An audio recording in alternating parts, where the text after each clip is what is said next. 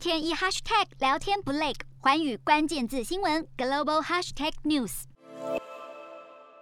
二十年来首次有教宗访问雅典，所以有不少信徒都来参与。教宗方济各在雅典音乐厅主持弥撒时，敦促世人尊重弱小和卑微的人。讯息不仅是要传达给希腊的天主教徒，也是针对希腊境内成千上万的移民和难民。因为稍早他才抵达希腊的列士波斯岛，探访其中一些难民。教宗探访难民时，一一跟寻求庇护者打招呼，还跟他们握手，聆听他们的遭遇。对于想要逃离战火和贫穷的中东、亚洲以及非洲的移民和难民而言，希腊的列士波斯岛长期以来一直是进入欧洲的主要入口。而教宗方济各曾在二零一六年首次访问列士波斯岛，如今再访，感叹地说：“移民问题这五年以来几乎没有改变。”更谴责利用移民之名行政治宣传之实的人，更忧心越来越多欧洲的国家领导人在边界架起铁丝网来阻绝移民。恐让地中海变成没有墓碑的冷酷墓地。Hello，大家好，我是寰宇全世界的主持人何荣，常常跟大家分享国际观与国际新闻。但您知道为什么需要关注这些讯息吗？十二月八号星期三早上九点，就在 FM 一零二点五幸福电台幸福联合国，我和寰宇全世界节目制作人王克英将分享国际新闻的重要性以及如何爱上国际新闻。如果错过收听，还可以回听当天上午十点上架的幸福联合国 Podcast 哦。